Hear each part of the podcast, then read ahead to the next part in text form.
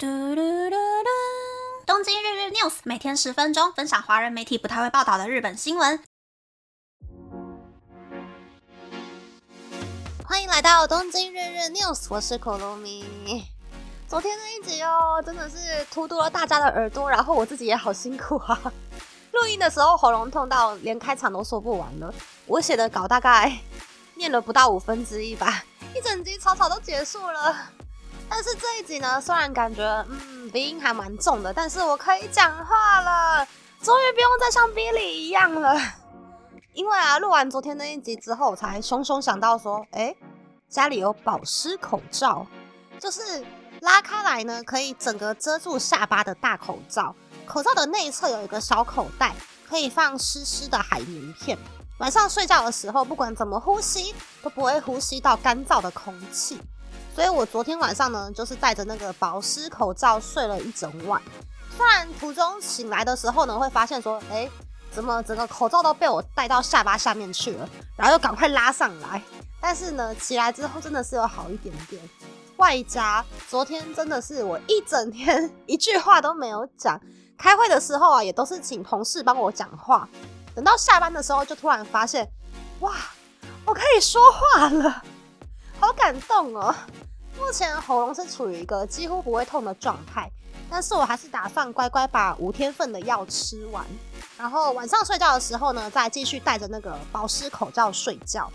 在天气变暖之前呢，我也是会把加湿器开好开满。如果大家一直听到背景有什么嗡嗡的运转声的话呢，那个是加湿器的声音，还请多多包涵啦。是说啊，我大概已经五六年没有感冒了吧？久久一次感冒，真的是。整个心情很慌张哎，就想说，我都已经打了新冠疫苗了，又打了流感疫苗了，居然还会输给感冒这种东西，真的是很不甘心。不知道是因为前阵子开始一直累积压力爆发变成感冒呢，还是说日本的湿度比台湾还要低，一会儿就立刻感冒了。不过话说回来呀，昨天我因为各种复杂麻烦的理由，久违了去了一趟公司，才发现说。办公室里面有很多人感冒了，那个吸鼻子的声音此起彼落。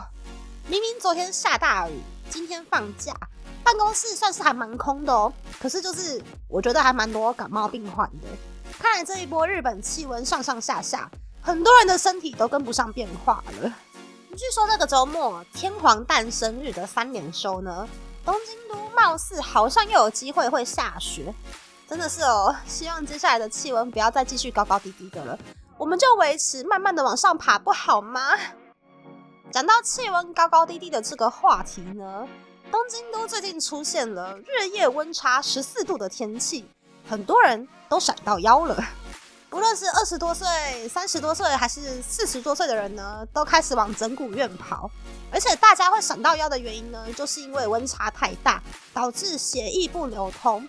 肌肉突然缩起来，就变成闪到腰的症状，听起来整个就很悲剧。我再讲一个悲剧好了，就是呢，大家都说今年东京的樱花可能会比较早开，可能会在三月十七日左右开花，在三月二十八日左右盛开。很不意外的呢，这个时期也刚好就是花粉症的元凶之一——杉木花粉最多的时期。等到三月底，杉木花粉飘的差不多之后，就换快木花粉接棒。东京的花粉呢，会一路飘到四月中左右。花粉症的朋友，如果要来日本赏樱的话呢，记得先去跟医生拿药，或者是做个电烧，才不会一边照相一边流鼻涕哦。下一个呢是好消息了，也许台湾的新闻都有报，就是。日经的股价呢创下了三十四年来的新高。日本首相岸田文雄呢也在首相官邸接受媒体访问的时候表示说，日本的经济正在变好，也代表说日本的经济受到国内外的正面评价。而对于日本国民指责物价太高的问题呢，岸田文雄则是回答说，他再一次感受到要加薪加到不输给物价的程度才行。嗯，有讲跟没讲一样。岸田文雄的加薪根本就是玩假的啊！说要加百分之六以上的呢，是大企业的员工组成的劳团联盟；说愿意加薪加到劳团满意的呢，是大企业。日本政府只会说哦，呼吁企业都要持续加薪哦，都没有再管真正的加薪幅度，还有中小企业的员工有没有加到薪。如果真的有心要加薪的话，就应该要跟台湾一样，政府直接出手上调最低薪资才对啊，这样子才可以确保大企业的员工跟中小企业的员工，大家都可以加到薪，达成那个通膨的目标嘛。但是日本最好玩的事情就是，其实日本啊没有法定的最低月薪，就连法定的最低时薪呢，也是每一个县各自去决定的，要涨几趴几趴都是县长说的算。每一个县的经济成长幅度还有通膨的程度都是不一样的，然后日本的城乡差距就这样子无限放大，永远无法缩小。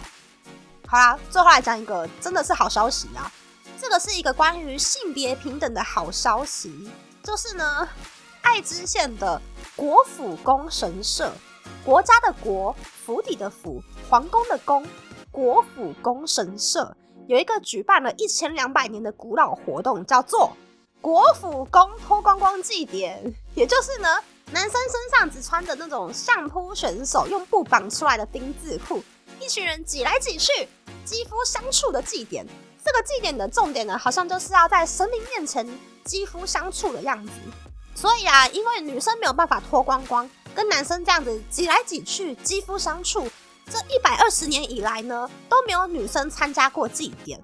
但是昨天的国府宫神社祭典呢，就安排了女性时段，女生可以穿祭典的时候穿的那种外罩，大家一起挤来挤去，肌肤不知道有没有相处到，但是享受到了祭典的氛围。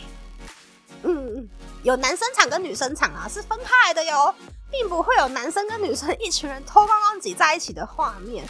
但是我觉得已经是一个很大的进步了。是说啊，有很多所谓女生不可以做的事情嘛，例如像是什么女生不可以上船，女生不可以上战车。但是穿了军服之后，大家都是军人，女生也都是可以上战车、上舰艇的。这种军营里面的迷信好像越来越少了。但是还是会有很多人觉得说，女生生理期不可以进到庙里面拜拜。这个我就觉得还蛮奇怪的。举个例子哦，就是。女生好不容易跟公司请了五连休，可以到京都奈良旅游。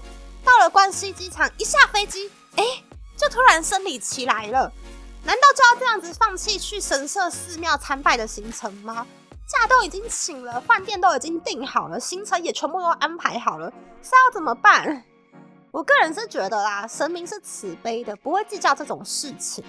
如果真的很在意的话呢，拜拜的时候就跟神明说一句。虽然有可能会冒犯到您，可是我真的很难得才来一次，很想要进来拜拜就好了。大概就是这样。只不过呢，京都那一带还好，通常啦，日本的神社还有寺庙都有坟墓。体质比较弱、比较容易卡到的人呢，也许生理期 pass 掉日本的参拜行程会比较安全。那那么这次的分享就到这边，不知道大家喜不喜欢这样的节目呢？欢迎大家留言和我分享你的想法。喜欢这个节目的朋友，可以在 Apple、Spotify、KKBox、First Story、Mixbox 等 Podcast 平台和 YouTube 订阅《东京日日 News》，多多按赞、评分，或是在三岸小赞助这个节目，还可以在 Instagram 追踪《东京日日 News Day Day Tokyo》的账号哦。拜拜。